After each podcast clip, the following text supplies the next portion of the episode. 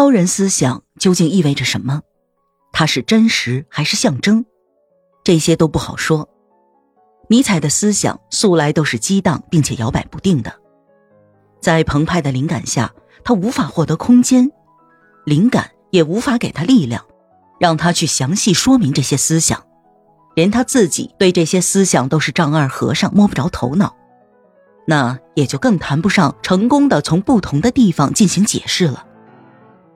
有时候，超人对他而言是一种相当严肃的真实，可更多的时候，他似乎不喜欢那种没有夸张的信念。他的思想只是他的一些抒情的投影，他玩弄这些投影的目的是为了激发基本的人性。他觉得这是一种有效且又有益的幻觉。这个时候，如果他还崇拜瓦格纳，那么。他三十岁时使用的词汇就会再次出现。那时候，他喜欢重复席勒的一句格言：“要敢于梦想，敢于撒谎。”我们可以相信，超人主要是一个抒情诗人的谎言和梦想。每个物种之间界限明确，无法超越。尼采深知这个道理，也曾经阐明过这一道理。尼采眼中的人生。总是可怕而又痛苦的。他整日生活在忧郁和积怨之下，他不停的在笔记本上记下自己的想法，他不断温习着自己的笔记，对自己的思想结晶进行着修改和删减。他仍然对自己经历的坎坷心怀恐惧。那时候，他被愤怒冲昏了头脑，以至于不能产生出色的思想。每当想起这些的时候，尼采就会召唤自己高贵的英雄，安详的查拉图斯特拉，在他身上获得慰藉。尼采的诗作大部分都是在表达苦恼，但是在诗中，他的英雄对他说：“是的，我知道命途多舛，但是以我身上爱和希望的名义，我恳求你，千万不要放弃你的爱和希望。那些傲慢者。”咆哮者和摧毁者，总是会对高贵者造成威胁。唉，我那些曾为高贵者的敌人，他们丧失了自己的希望，于是就对别人崇高的希望进行诋毁。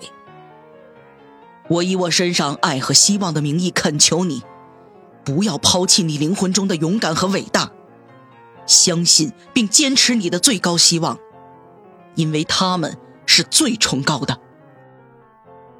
尼采的作品中到处都能看到这种挣扎，但尼采却依然持续着自己的创作。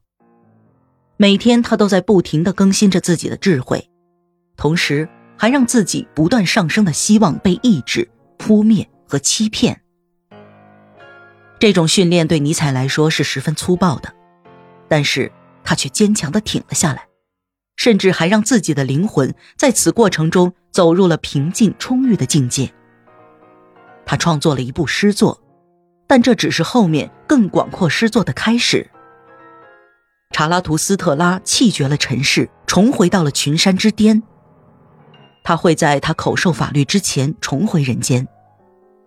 他的那些话展示了普罗大众的基本结构，它由三个等级组成：位于底层的普通群众，他们有权保留自己卑微的信仰。群众之上是领袖阶层，由组织者和战士组成。领袖之上是圣者，他们是创作各种幻想、建立价值体系的诗人。这种思想和尼采大为称道的瓦格纳那篇论文在等级制这方面的阐述极为相似。总体而言，这篇文章呈现了沉着平静的文体风格，这对于尼采来说是一种胜利。因为他成功的抑制了自己的忧郁，他赞扬了人类的力量和扩充，而不是兽性和进攻。一八八二年二月的最后几天，他被自然主义思想所激发，创作出了最后的，也是最优美、最虔诚的篇章。兄弟们，我恳求你们，怀着深爱的心对大地忠诚吧，让你们的爱和知识与大地心意相通吧。不要让你们的道德远走高飞，不要试图和永恒作战，那只是徒劳。